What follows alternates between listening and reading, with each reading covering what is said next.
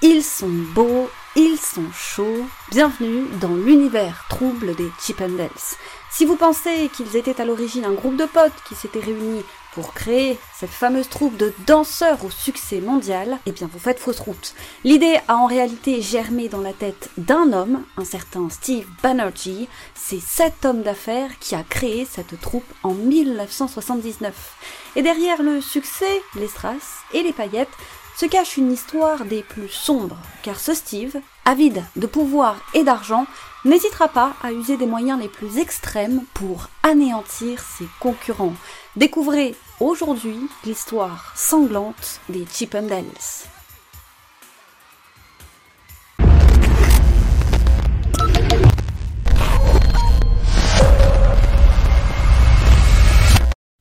Steve Banerjee s'appelle en réalité Somen Banerjee. Il a vu le jour à Mumbai, en Inde, le 8 octobre 1946, dans une famille, on peut le dire, aisée. C'est en 1960 qu'il débarque aux États-Unis, des rêves plein la tête. Alors oui, sa famille a de l'argent, son père qu'il admire gère une entreprise dans le secteur de l'imprimerie, mais ce dont rêve Steve, c'est de réussir par lui-même, sans l'aide de papa-maman. Et c'est ainsi qu'il s'est très vite intéressé au monde des affaires. Il a cependant commencé tout en bas de l'échelle, comme concierge, à Los Angeles. Puis, il a travaillé pour l'entreprise Mattel, mais travailler pour les autres, ce n'est pas son style. Et il sait que c'est seulement en étant à son compte qu'il pourra un jour espérer devenir richissime. Mais tout ne s'est pas fait en un jour. Comme souvent dans la vie, il faut échouer encore et encore pour réussir à trouver la petite faille. Vous savez, cette toute petite faille qui conduit vers la réussite. Avec l'aide d'un ami, il a tout d'abord exploité une station-service. Alors avec le prix de l'essence qui ne cesse d'augmenter, il arrive à se faire un beau petit pécule, ce qui lui permet alors d'ouvrir d'autres stations-service. Il met alors chaque centime durement gagné de côté, mais son but, c'est de percer dans le monde de la nuit. Et ce qu'il veut dans le fond, c'est marquer les esprits. Alors, lorsqu'il a jugé avoir économisé assez d'argent, il s'est enfin lancé dans le monde de la nuit. Il sent que c'est la direction qu'il doit prendre s'il veut un jour concrétiser son rêve américain. Il ouvre alors un club de backgammon, mais ce dernier tombe vite en faillite. Mauvaise pioche pour Steve. Et dix ans durant, il va essayer encore et encore jusqu'en 1975, où la chance, si on peut parler de chance, va enfin lui sourire. Il rachète alors une discothèque à Los Angeles, le Round Robin, qui sera plus tard rebaptisé le Destiny 2. Et ne cherchez pas de Destiny 1, il n'y en a jamais eu. Mais Steve, qui est un as du marketing, a pensé que ça ferait plus successful, plus clinquant. Après tout, si c'est le deuxième, c'est qu'il y en a forcément eu un avant, et pour Steve, ça sonne forcément mieux. Les affaires se portent plutôt bien, ses bénéfices sont corrects, mais sans plus, les clubs de la région se livrant une compétition des plus acharnées pour attirer les clients. Mais aux yeux de Steve, c'est là un échec. Il tente toutes les formules pour percer. Dancing, spectacle de magie, concert, mais rien n'y fait. Le Destiny ne décolle pas. Alors pour se développer deux ans plus tard, il propose à un certain Bruce Nain, étudiant en droit à l'université de Loyola, de devenir co-responsable. L'étudiant a volontiers accepté et a payé la moitié des parts aidé alors de son père. Et c'est deux ans plus tard que les choses vont exploser pour Steve, et ce sera grâce à une rencontre. Effectivement, c'est à cette période qu'il fait la rencontre d'un certain Paul Snyder. Et ce nom vous dit sûrement quelque chose. C'est lui qui assassinera une poignée d'années plus tard, dans les années 80, son ex-petite amie, la star montante de Playboy, la future Marilyn Monroe comme elle était surnommée, la fameuse Dorothy Strayton. Mais ça, on y reviendra plus tard. Intéressons-nous de plus près à ce Paul Snyder. S'il se fait passer tour à tour pour un promoteur de soirée ou encore un agent artistique, il n'est rien d'autre qu'un vulgaire proxénète. Mais il a du pif, ce Paul. C'est lui qui va souffler l'idée d'une troupe de danseurs exotiques à Steve. Il explique à Steve qu'il a vu des émissions de striptease au Canada destinées un public masculin, et il pense que ce serait sensationnel que ce type de spectacle soit à destination des femmes. Une idée qui fera tilt dans la tête de Steve, il trouve que c'est une idée de génie. Créer une troupe masculine de striptease, une troupe de danseurs exotiques comme on disait à l'époque, c'est une idée effectivement révolutionnaire. le marché n'étant occupé que par des spectacles à destination des hommes. Mai 68 a fait son œuvre, les femmes jouissent de plus en plus de liberté, c'est le bon moment, bingo, se dit Steve. Bruce Nain suit le mouvement et Steve va sans attendre se mettre à la recherche des plus beaux étalons de la région. Après tout, les femmes aussi ont le droit à leur petit moment de plaisir. Mais avant tout recrutement, il lui faut un nom. Un nom qui claque, un nom inoubliable. Il a alors l'idée de Chippendale. Et il y a deux théories de nos jours concernant les origines de ce nom. La première, c'est que Steve voulait un jeu de mots avec homme-objet, alors il se serait inspiré d'un ébéniste anglais du XVIIIe siècle, du nom de Thomas Chippendale, alors réputé pour ses fauteuils rococo, le style de fauteuil qui meublait justement le club de Steve. Meuble qu'il n'avait pas choisi par hasard. Il espérait ainsi attirer une clientèle plus bourgeoise. Donc ça c'est la première version. La deuxième, c'est que Steve se serait tout simplement inspiré de Walt Disney et de ses deux écureuils, les malicieux Tic et Tac, connus sous le nom outre-Atlantique de Chip and Dale, eux-mêmes appelés Chip and Dale par Walt Disney en référence à Thomas Chippendale, justement. Alors l'un dans l'autre, c'est un peu la même chose. Et il faut une sorte d'ambianceur, un MC, comme disent les Américains, quelqu'un capable de motiver les foules. Alors, Steve propose à Paul, malgré sa mauvaise réputation, de s'en charger, ce que Paul accepte avec joie. Steve et Paul lancent alors les auditions, n'hésitant pas à faire des castings sauvages sur les plages de Los Angeles, à la recherche de leurs perles rares. Et ils sont plus d'un à tenter leur chance. Et voici donc la toute première formation des Chippendale lancée à grand renfort de publicité dans toute la région. On peut lire partout Male, Exotic, Dancers, Ladies Only, à savoir que seules les femmes sont acceptées. Et ça va marcher, mais non sans couac. Steve, son partenaire en affaires, ainsi que Paul, veulent du sensationnel. Ils veulent que le public féminin en ait pour son argent. Hors de question que les danseurs restent bien sagement sur scène, non. On les pousse à aller au contact du public. Une cliente a besoin qu'on lui allume sa cigarette Pas de problème, des briquets sont glissés dans les slips des danseurs. Une cliente a le verre vide, la gorge sèche, et eh bien pas de problème, charge aux danseurs de les servir. L'ambiance est muy caliente, et trop caliente même. Dès le lancement des premiers shows, les descentes des flics se font de plus en plus nombreuses tout comme les arrestations comme ce soir de 1979 où pas moins de trois clientes et trois danseurs seront arrêtés pour actes obscènes. Les autorités infligent également de lourdes amendes au club car il est sans cesse surpeuplé et ce malgré les règles strictes de sécurité incendie. Mais ça ce n'est qu'un détail, pour Steve, celui qui se rêvait homme d'affaires, celui qui se rêvait riche, a enfin réussi. Le spectacle est un immense succès. Les femmes viennent de toute la région et bientôt de tout le pays pour assister à ces shows d'un nouveau genre. Paris gagné pour Steve et son partenaire. Mais ils vont aller plus loin encore. Ils savent que les danseurs doivent avoir une véritable identité, qu'il faut qu'on puisse les repérer de loin. Et l'un des modèles de Steve n'est autre qu'Hugh Hefner. Il va alors s'inspirer de Playboy pour créer de tout nouveaux costumes. Nœud papillon, manchette. Forcément, il ne peut pas simplement voler l'identité visuelle d'une autre société comme ça, mais heureusement pour lui à cette époque, Paul Snyder, grâce à Dorothy Stratton, qui est alors la playmate du moment, a accès à Hugh Hefner. Et il va donc lui faire part de l'idée de Steve. Et sensationnel, se dit Hugh Hefner. Il donne alors sa bénédiction à Steve pour qu'il applique la même identité visuelle que lui-même l'a fait avec ses célèbres playmates. Il y voilà une sorte de boucle vertueuse. Hugues serait d'ailleurs le seul homme autorisé pendant longtemps à assister au spectacle des Chippendales. Et ça fonctionne. Fini les petits slips tout pourris, et ça marche, le public féminin n'a de cesse d'affluer, le club est alors renommé le Chippendale, et il attire plus de 15 000 clientes par mois, soit plus de 500 par soir, pour une capacité maximale de 250 personnes. Alors, il devient nécessaire pour Steve de s'agrandir. Mais ça, on y reviendra plus tard.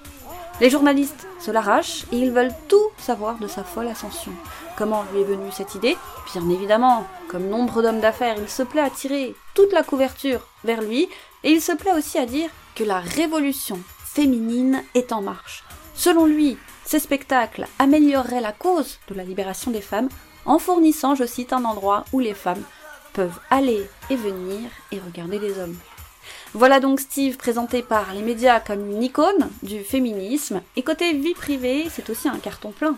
Il trouve l'amour et se marie avec sa femme, Irène, avec qui il aura deux enfants. Mais il y a quand même une petite épine qui s'est coincée dans le pied de Steve. C'est Paul. Il se rend compte qu'il ne sert finalement pas à grand chose. Il a du mal à motiver les troupes, il ne sait pas danser, les danseurs font tout le travail, Paul passe sa soirée à se saouler au bar, alors Steve pense de plus en plus à se débarrasser de lui. Sans compter que la réputation de Paul est de plus en plus déplorable. Et Steve ne va pas passer par quatre chemins. Alors que la troupe existe depuis un an à peine, il montre à Paul la sortie. Merci bien, mais non merci. Et pas de place pour la gratitude dans l'odieux monde des affaires. Tant pis si c'était son idée, et tant pis si finalement tout ça, eh bien, c'est grâce à Paul. Oust du ballet. Et donc Paul de son côté sombre davantage. Au même moment, Dorothy en plein succès le quitte pour un autre homme, un réalisateur à succès. Paul se dit qu'il a tout perdu, et la suite, vous la connaissez déjà sûrement, il va convaincre la pauvre Dorothy de se voir une toute dernière fois. Nous sommes alors le 14 août 1980, et il va la tuer avant de retourner l'arme contre lui. C'est très triste, mais il faut bien l'avouer, c'est un problème de moins pour Steve. Paul fait définitivement partie du passé, et donc aucun risque qu'il vienne lui réclamer quoi que ce soit à l'avenir. Et tout aurait pu s'arrêter là, mais non. Et vous vous doutez bien que si on parle de Steve et des Chippendales sur cette chaîne, eh bien c'est que les choses vont dégénérer. La réalité, c'est que Steve en veut toujours plus. Plus de succès, plus d'argent, rien ne semble le satisfaire. Il sait qu'il peut davantage encore développer son business, et paradoxalement, il a peur pour son business. Et bien évidemment, en parallèle, flairant le bon filon, la concurrence va émerger. Rapidement après la création de sa troupe, d'autres clubs de la ville vont eux aussi commencer à proposer des soirées girls only avec leurs propres étalons. Et parmi la concurrence, un club se distingue, le Moody's Disco, qui n'a de cesse d'attirer toujours plus de clientes. Un manque à gagner direct pour Steve qui décide alors de couper le mal à la racine. Il décide tout simplement d'anéantir le club. Il veut qu'il disparaisse, alors pour ce faire, il embauche une petite main et lui ordonne d'aller mettre le feu au club. Et ça va marcher, et à ce stade, personne ne sait qui se cache derrière cet odieux incendie criminel, et Steve s'en frotte les mains. Il n'y a donc plus de concurrence sérieuse, les Chippendales continuent de rayonner bientôt au-delà même des frontières de l'État. Le succès ne fait que se renforcer, mais voilà qu'encore un outsider pointe le bout de son nez. Steve juge la troupe du Red Onion, un bar en vogue situé à Marina del Rey, tout aussi sérieuse que l'était celle du Moody's Disco. Alors rebelote, il décide à nouveau d'y mettre le feu via un sous-fifre, mais cette fois ça ne marche pas. Et Steve en rage. Mais bon, les affaires continuent, il veut désormais s'implanter partout dans le pays, et en priorité, bien évidemment, sur la côte opposée, il veut lui aussi croquer la grosse pomme, à savoir New York. Mais venant de la côte opposée, il lui faut quelqu'un qui connaît bien le terrain, et pour ce faire, il fait appel à l'un des chorégraphes les plus en vogue du moment, un certain Nick Denoya. Cet ancien producteur de télévision remporté un Emmy Award pour son émission pour enfants The Unicorn Tales. Et ce Rick de Noia est considéré comme un prodige, un redoutable homme d'affaires et un véritable requin. Pas d'amitié dans le business pour Nick. Il est capable de vous utiliser, de vous essorer et de vous jeter comme une vieille chaussette si vous aviez la malchance de ne plus lui être utile. Néanmoins, tout ce qu'il touche se transforme en or. Nous sommes alors en 1981. Nick est alors en charge de trouver une salle ce qu'il va faire, et aussi et surtout, il ne va pas se contenter de proposer des chorégraphies sulfureuses, il va offrir à sa troupe de danseurs de vrais cours de danse. Après tout, on peut avoir un côté sexy tout en offrant de vrais spectacles de danse, et ça va marcher. Fini l'amateurisme des débuts, mais côté salle et arrière-salle, c'est toujours la même chose. Salle surpeuplée, dépravation à tous les étages, il n'y a plus de limites. Et objectivement, il n'y en a jamais eu. Et Steve n'a Dieu que pour l'argent, et comme l'argent coule à flot, tout ça, il s'en moque. Le public, mais aussi la presse, remarque les progrès spectaculaires des shows, Et bientôt, on ne parle plus que du charismatique Denoya. Il a le sens de la formule et de ceux qui captent l'attention. Et voici qu'il éclipse naturellement, et doucement mais sûrement, Steve aux yeux du public. Il est même présenté ça et là comme l'inventeur du concept des Chippendales, et Denoya exulte, et il se plaît à entretenir une certaine confusion. Et ça, c'est hors de question pour Steve. Sans compter que Denoya privilégie les capacités artistiques, comme je vous le disais, des danseurs, alors que Steve s'en moque. Il ne veut que les plus beaux pour vendre toujours plus de goodies tels que des calendriers ou encore des posters. Et les tensions sont telles que les deux hommes refusent tout simplement de se parler, sauf en cas d'extrême nécessité. Et bientôt, vous le verrez, les tensions vont atteindre un point de non-retour. Mais pas encore. Les deux sont conscients que les choses ne peuvent continuer ainsi, et qu'ils doivent mettre chacun de l'eau dans leur vin pour le bien de l'entreprise. Alors, ils acceptent un rendez-vous dans un restaurant. Nous sommes alors en 1984. Et Rick Denoya a un bon pressentiment. Il se doute que le succès des Chippendales ne peut s'arrêter au club. C'est le pays tout entier qui les réclame, et bientôt, forcément, le monde. Donc il propose à Steve de développer une tournée nationale. Et forcément le seul qui en a réellement les compétences, c'est De Noia. Lui seul peut monter un show de bout en bout et faire quelque chose de spectaculaire. Mais forcément les services de Nick De Noia ont un prix, et ce serait dramatique qu'il s'en aille offrir ses services à la concurrence, se dit Steve. Alors il ne lésine pas sur ses revenus, et les deux se mettent d'accord ce jour-là au restaurant. Ils se mettent d'accord sur un bout de serviette en papier. Ils décident de faire du 50-50. Il est décidé que Nick s'occupera de la tournée des Chippendales, et donc qu'il touchera alors l'intégralité des revenus qui seront attachés, et il est bien précisé à vie, vous avez bien entendu, à vie. Quant à Steve, il touchera plus de la moitié de l'argent généré par le club de New York. Quant à l'argent des produits dérivés, ils seront pour Steve. Bingo, se dit Steve. Il se dit forcément qu'il gagnera toujours plus d'argent. Et à ce stade, on pense les tensions apaisées. Les produits dérivés, et notamment les calendriers, se vendent comme des petits pains, plus d'un million par an. Steve a l'impression d'avoir fait le bon choix, mais d'ici peu, il va se rendre compte qu'il a en réalité pris la mauvaise décision. Il ne se rendra compte que trop tard que ce qui rapporte le plus, c'est la tournée, pas les clubs. Et oui, avec cette tournée lancée à travers les États-Unis, les Chippendales ne dansent plus devant quelques centaines de personnes par soir, non, ils dansent désormais devant des milliers de personnes chaque soir. Steve peut bien vendre tous les cocktails du monde chaque soir dans ses clubs, il ne fait pas le dixième en recette de ce que rapportent chaque soir les shows, sans compter qu'il n'y en a deux par soir. Et que ce petit morceau de serviette est solide juridiquement. Et Steve se rend compte qu'il a cédé les droits de toute la tournée à Nick, et ce, pour la vie. Impossible donc de revenir en arrière. Et il enrage. Quelle bêtise se dit-il. Et sa bêtise n'a pas de limite, puisque l'année suivante, en 1986, il va perdre plus de 700 000 dollars. Et comment? Eh bien en lançant plus d'un million de calendriers à l'impression, alors qu'ils contiennent une erreur de débutant. Il a mis 31 jours en février, alors qu'il n'y en a que 28. Et bien sûr, cette erreur a entraîné d'autres erreurs pour les mois suivants. Alors vous devez vous dire probablement, mais n'avait-il pas une équipe en charge de vérifier tout ça? Eh bien non, puisque Steve lui-même s'était attribué la mission de toujours tout vérifier par lui-même. Il aurait dû déléguer. D'autant plus que cette erreur est littéralement irrattrapable. Il doit tout jeter et tout recommencer. Et pendant ce temps, Nick s'en met plein les poches. Et ça c'en est trop pour Steve. Après tout, pourquoi mettre tout cet argent dans une autre poche que la sienne. Et toute cette attention accaparée par son rival, eh bien, forcément, ça va avoir de terribles conséquences puisque Steve va avoir toujours plus de ressentiment pour Denoya. Steve est jaloux comme un pou. C'est alors qu'il décide de s'occuper sérieusement du cas de Noya. Mais Steve ne se laisse pas abattre. Il décide de lui faire concurrence et ainsi de lancer sa propre tournée. Mais ce petit bout de serviette, en réalité, l'en empêche. Et traduit donc Steve en justice et il gagne. Steve doit arrêter son propre projet de tournée. Et là, c'en est tout simplement trop.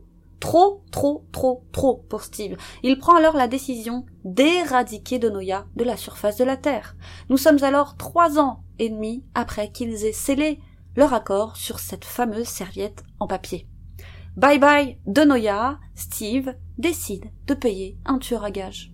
Il fait appel à un certain Ray Colon, qui à son tour sous-traite avec un certain Gilberto Rivera Lopez, 32 ans, pour la coquette somme de 25 000 dollars. Une crapule qui donc, moyenne en finance, se fait une joie d'accepter le travail. En fin de matinée, le 7 avril 1987, il se faufile jusqu'au bureau de Denoya, alors situé à Manhattan, au 15e étage d'une énorme tour.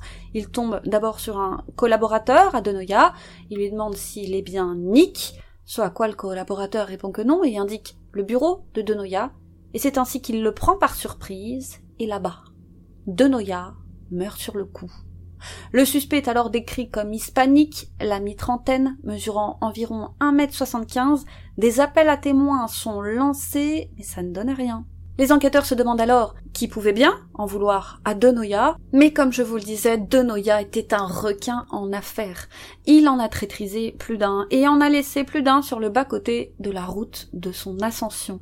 Sans compter qu'il utilisait des méthodes quasi militaires avec sa troupe de danseurs. Beaucoup avaient du ressentiment à son égard. Il était même détesté par la plupart des danseurs. Alors concrètement, chercher celui qui a fait ça, c'est un peu comme chercher une aiguille dans une botte de foin. Alors, malgré une enquête poussée, le meurtre restera non élucidé. Mais il se murmure tout de même en interne des Tippendales que Steve ne serait peut-être pas étranger à tout ça, car après tout, il est le seul que cette disparition arrange vraiment. D'ailleurs, il en profitera pour acheter les droits de la tournée des Chippendales à la famille de Denoya. Alors le bruit court, certes, mais ça en restera au stade de rumeur. Officiellement, le tueur court toujours. Et l'argent coule plus que jamais à flot pour Steve. C'est une formidable année pour Steve, et personne n'arrive à sérieusement concurrencer les Chippendales. Mais Steve va être pris à son propre piège. Le succès du club d'origine à Los Angeles ne s'est jamais démenti. Mais à force de jouer avec le feu, sans mauvais jeu de mots, Steve s'est brûlé. En effet, il n'a jamais cessé de laisser entrer trop de personnes dans son club, et ce malgré les multiples avertissements des autorités, notamment des pompiers. Steve n'en a toujours fait qu'à sa tête, alors ce qui devait arriver arriva, sa licence d'alcool lui est retirée. Et les Chippendales, dans un club sans alcool, avouez que ça change tout. Steve doit fermer boutique. Nous sommes alors en 1988 un an seulement après la disparition de Denoya. Ne lui reste plus alors qu'un club à New York ainsi que la tournée des Chippendales. Et comme un malheur n'arrive jamais seul, le début des années 90 sonne l'arrivée de nouvelles troupes de danseurs qui n'ont cette fois rien à envier aux Chippendales. Et certains n'hésitent pas à débaucher des danseurs de la formation des Chippendales. Et le concurrent qui tire son épingle du jeu, c'est l'Adonis, à Londres qui a été créé par les stars de la formation des Chippendales. Après tout, et encore une fois, pourquoi travailler pour quelqu'un si on peut travailler pour soi? Et donc, ces danseurs stars attirent sans difficulté d'anciens collègues en leur proposant des avantages en nature, une meilleure rémunération, et certains quittent sans hésiter le navire des Chippendales, c'est forcément Steve le Teigneux voit ça d'un mauvais œil, et il se sent trahi par ses vedettes qui l'abandonnent lâchement, sans compter qu'il vient lui aussi de lancer un club à Londres. Et vous savez à quel point Steve a horreur de partager un gâteau s'il peut garder toutes les parts pour lui. S'ils veulent la guerre, se dit-il, eh bien ils l'auront. Et les méthodes de Steve, vous les connaissez, elles sont radicales. Et pourtant n'importe qui d'équilibré s'en serait fichu, puisqu'au même moment, il a lancé un show non plus qu'à travers les États-Unis, mais à travers l'Europe. Alors imaginez un peu les recettes de Steve, elles sont littéralement indécentes. Mais non, il lui en faut toujours plus. Son appât du gain est sans limite. Et comme c'est dans les vieux pots qu'on fait les meilleures recettes, Steve rappelle celui qu'il avait embauché à l'époque, Récolon, souvenez-vous, c'est celui qui avait, à son tour, embauché Rivera Lopez. Et pas de problème pour Récolon, qui décide, comme il l'a fait la première fois, de sous-traiter le meurtre. Et des meurtres, il y en a pléthore. Steve à la folie des grandeurs, et ce, même dans le crime, il dresse alors une liste de ceux qu'il veut voir disparaître. Il y a les deux danseurs stars qui l'ont trahi, Red Scott et Michael Fullington. Il se dit ainsi qu'il en fera des exemples et que ça dissuadera sûrement d'autres danseurs à quitter la troupe. Mais il ne s'arrête pas en si bon chemin puisqu'il rajoute le nom de Steve White à la liste, alors producteur du show de l'Adonis. Et le nombre ne fait pas peur à Récolon qui décide de faire appel à un voyou connu sous le nom de Strawberry. Récolon lui dicte même la marche à suivre. Pour plus de discrétion, il lui explique qu'il devra utiliser du cyanure, et par injection si possible, et pour ce faire, il devra assommer les danseurs ainsi que le producteur avant. Il lui donne ainsi une pipette, une pipette bien évidemment qui contient la substance mortelle, et Strawberry s'en va à Londres. En réalité, Strawberry n'a nullement l'intention de tuer qui que ce soit. À la place, il s'en va prévenir le FBI par le biais d'un coup de téléphone anonyme. Nous sommes alors en 1991. Et le FBI ne perd pas un instant et obtient un mandat de perquisition contre Récolon. Et Récolon n'a rien vu venir. Et effectivement, chez lui, les agents trouvent une quantité de cyanure telle qu'elle aurait été suffisante pour tuer plus de 250 personnes. Il est alors écroué. Et en l'état impossible pour les enquêteurs de faire arrêter Steve, ils n'ont aucune preuve pouvant corroborer les déclarations de Strawberry. Steve a été trop malin, mais les enquêteurs savent que c'est lui la tête pensante de tout ça, et ils se doutent qu'il avait précédemment éliminé Denoya. Car le seul encore une fois à gagner quelque chose dans cette élimination, de toutes les personnes qu'il suspectait, c'était Steve. Alors il décide de cuisiner Récolon. Mais voilà, Ray ne lâche rien. Ce n'est pas un mouchard. Peut-être ainsi a-t-il peur qu'en balançant Steve, un lien évident ne soit fait avec la mort de Denoya. Et ça serait alors synonyme de prison à vie pour lui. Or, là, il vient juste de se faire prendre pour un complot en vue de commettre un meurtre. Il peut encore s'en tirer. Et les agents du FBI ont beau tout tenter pour le faire avouer, Ray Colon nie sans jamais changer de ligne de conduite. Alors imaginez l'état de Steve Banerjee. Il sait que Ray a été arrêté, que du cyanure a été retrouvé chez lui, il sait qu'il ne doit son salut qu'au fait que rien ne l'ait pas balancé. Il devient alors littéralement parano. Quant aux efforts des enquêteurs, ils vont finir par payer. En échange d'un allègement considérable de la peine de Ray Colomb, après sept longs mois d'incarcération, Ray accepte enfin de parler. Il avoue tout. Concernant Rivera, par chance ce Rivera est déjà sous les verrous pour une autre histoire, alors ils n'auront pas à le chercher bien loin. Mais pour Steve, c'est une autre histoire. Il faut plus que les aveux de Ray pour le confondre. Mais fort heureusement pour les enquêteurs, Ray accepte d'aider les agents du FBI à le piéger. Sans un témoignage enregistré, Steve risque de s'en sortir au tribunal. Nul doute qu'il embauchera les meilleurs avocats du pays, donc les agents du FBI savent qu'il leur faut bien plus d'éléments de preuve. Les enquêteurs chargent alors Ray Colon de piéger Banerjee. La première étape est donc de libérer Ray, mais comment faire sans que cela ne paraisse suspect Après tout, le libérer après seulement sept mois dans le cadre d'une affaire aussi grave, c'est pas crédible. Alors ils mettent au point un subterfuge, faire croire que Ray est atteint d'une gravissime maladie des reins qui nécessite une prise en charge alors incompatible avec la prison. Mais voilà, Steve n'est pas né de la dernière pluie, il est extrêmement méfiant, il sait que son acolyte a passé plus de sept mois en prison et qu'il est possible que les fédéraux l'aient convaincu de le faire tomber. Alors, de son côté, lui, Récolon, se met au travail, il contacte Steve. Au début, Steve refuse de le rencontrer, mais réinsiste. Il insiste encore et encore, et lui explique pour sa maladie. Et ses arguments vont faire mouche, et Steve se laisse finalement convaincre. Les deux se voient en juin 1992. Mais Steve reste très, très méfiant, partant du principe que cette histoire de maladie est sans doute fausse. Et c'est stupide de la part de Steve de revoir Ray, c'est bien trop dangereux, donc les gens se sont demandé pourquoi il avait accepté de le revoir.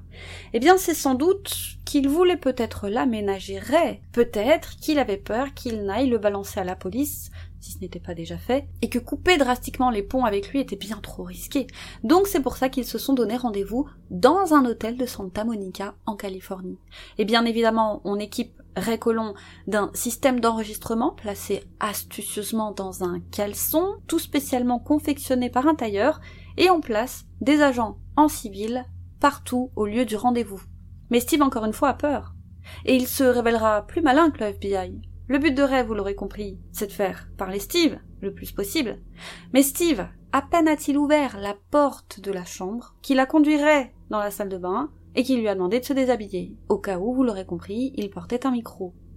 Alors Ray poursuit sa mission tant bien que mal, il pose tout un tas de questions à Steve, des questions au début tout à fait innocentes, puis bien évidemment des questions de plus en plus incriminantes. Mais à d'autres. Steve a répondu aux questions de son interlocuteur par écrit sur des post-it, post-it qu'il déchirait aussitôt et qu'il jetait au fur et à mesure dans les toilettes avant de tirer la chasse. Donc on ne la lui fait pas, Steve. Mais on ne la fait pas non plus aux agents du FBI qui se doutent que les choses ne sont pas aussi faciles que ça, forcément. Ils savent que c'est un travail de longue haleine qui les attend et ils savent qu'ils vont devoir doucement et patiemment gagner la confiance de Steve. Et une relation de confiance, elle ne s'établit pas comme ça. Ils vont devoir endormir la vigilance de Steve. Alors, changement de stratégie pour le FBI. De toute évidence, Steve a du mal à croire à cette histoire de maladie, qui, il faut le dire, tombe à point nommé. Qu'à cela ne tienne, ils vont faire passer Ray pour un fugitif qui a fui les États-Unis, justement dans le but de fuir toute condamnation. Ils se disent que c'est plus crédible ainsi. Et donc Ray va continuer à travailler Steve au corps, un an durant, et petit à petit, ça va marcher. Bientôt Steve est convaincu que Ray est effectivement en fuite. Il accepte alors à nouveau de le rencontrer, et pour une totale discrétion, les deux hommes se donnent rendez-vous dans un hôtel en Suisse, à Zurich. Steve se dit que c'est là un territoire hors d'action pour le FBI, mais pas du tout. Les agents s'en vont, avec l'aide des autorités suisses, quadriller le lieu du rendez-vous. Ils placent alors méticuleusement la chambre qu'a réservée Steve sur écoute. Et d'ailleurs, une équipe est postée dans la chambre mitoyenne pour agir en quatrième vitesse au besoin. Et Steve, lors de ce rendez-vous, est toujours aussi méfiant. Il dit même à Ray que les murs sont drôlement fins et qu'il a peur qu'on les écoute. Et la conversation va durer quatre heures. À ce stade, les agents du FBI n'y croient plus. Mais Steve va faire une grave erreur. Il va parler. Il parle du projet qu'il avait d'éliminer les Chippendales, et aussi et surtout, il parle également de Denoya. Denoya qu'il appelle D pour plus de discrétion. Banerjee demande à Ray si le FBI l'a interrogé à propos de D, s'il suspecte quelque chose, il lui demande aussi s'ils savent pour les 500 dollars qu'il lui avait donnés pour acheter une arme à l'époque de l'assassinat de Denoya. Et les fédéraux jubilent. Ils viennent d'enregistrer tout ce qu'il leur fallait. Il y en a assez pour faire condamner Steve devant un tribunal. Il est foutu. Steve est alors arrêté et conduit en prison, puis extradé dans la foulée. Nous sommes alors en septembre 1993, Steve est alors âgé de seulement 47 ans. Celui qui avait tout, un business lucratif, une belle famille, de l'argent à ne plus savoir qu'en faire, risque alors 26 ans de prison. C'est peu, après tout, un homme est mort tout de même. Mais comme il est passé par une tierce personne, il ne risque pas plus, d'autant plus qu'il n'a pas lui-même appuyé sur la gâchette. C'est comme ça, c'est la loi, et elle est parfois mal faite. Et les preuves qu'ont en leur possession les fédéraux sont solides. Ce sont des aveux. Alors Steve passe aux aveux. Oui, il est bien coupable de tout ce qu'on lui reproche. Mais bien évidemment, il passe aux aveux en échange d'une réduction de peine. Voilà, ne reste plus qu'à Steve à répondre de ses actes devant un tribunal, mais c'est mal connaître le flamboyant Steve. En plus de devoir renoncer à ses droits sur la franchise des Chippendales, il risque donc plusieurs années de prison. Certes, moins que prévu, puisqu'il a passé un accord, mais c'est tout de même plusieurs années à l'ombre qu'il l'attend. Et lui, passer des années et des années en prison, hors de question. La veille du premier jour de son procès, soit huit mois après son arrestation, dans un ultime acte de lâcheté, Steve met fin à ses jours, depuis sa cellule. C'est alors dans la nuit du 23 octobre, sa condamnation devant être prononcée le lendemain, le 24. Et comme rien n'a été jugé, les droits sur les Chippendales, qui devaient revenir en principe au gouvernement, sont allés à la famille de Steve, puisqu'il est encore aujourd'hui considéré comme non coupable, n'ayant encore une fois pas été jugé. Donc seraient-ce là les véritables raisons de sa disparition Ne voulait-il absolument pas, finalement, que l'État ait les droits de Chippendales, au détriment de sa famille? Peut-être. Mais finalement, sa famille ne tardera pas à vendre à son tour les droits des Chippendales. Donc tout ça pour ça. Steve avait tout, mais il en voulait encore plus. Et c'est ça qui lui vaudra sa chute. Mais il y en a tout de même qui ne croient pas à la thèse du suicide de Steve. C'est sa famille. Selon eux, et notamment selon ses enfants, qui, bien évidemment, vont défendre leur père à l'âge adulte ils vont bec et ongle soutenir la théorie suivante. Pour eux tout ça n'est pas logique. Pourquoi leur père aurait attendu huit mois en prison avant de passer à l'acte? Selon eux, c'est un coup du FBI. Mais ce n'est pas ce que pensent les Américains. Les Américains pensent que Banerjee voulait vraiment finir. Après tout, il aurait dit lui-même qu'il préférait quitter le pays se tuer plutôt que d'aller en prison. Rivera, celui qui a éliminé Denoya, sera condamné à la prison à vie, avec une peine de sûreté de 25 ans de prison. Quant à Récolon, une fois sa mission accomplie, il a été incarcéré comme c'était prévu, il a plaidé coupable et a été condamné à passer deux ans de prison avant d'être libéré pour être assigné à résidence avant d'être totalement libéré. Et forcément, cette sordide histoire aura, d'une certaine manière, entaché la réputation des Tippendales, mais elle n'aura en rien entaché leur succès. Alors si un jour, mesdames, mesdames et messieurs d'ailleurs, vous assistez à l'un de leurs shows, vous saurez désormais à quels terribles événements ils ont été associés.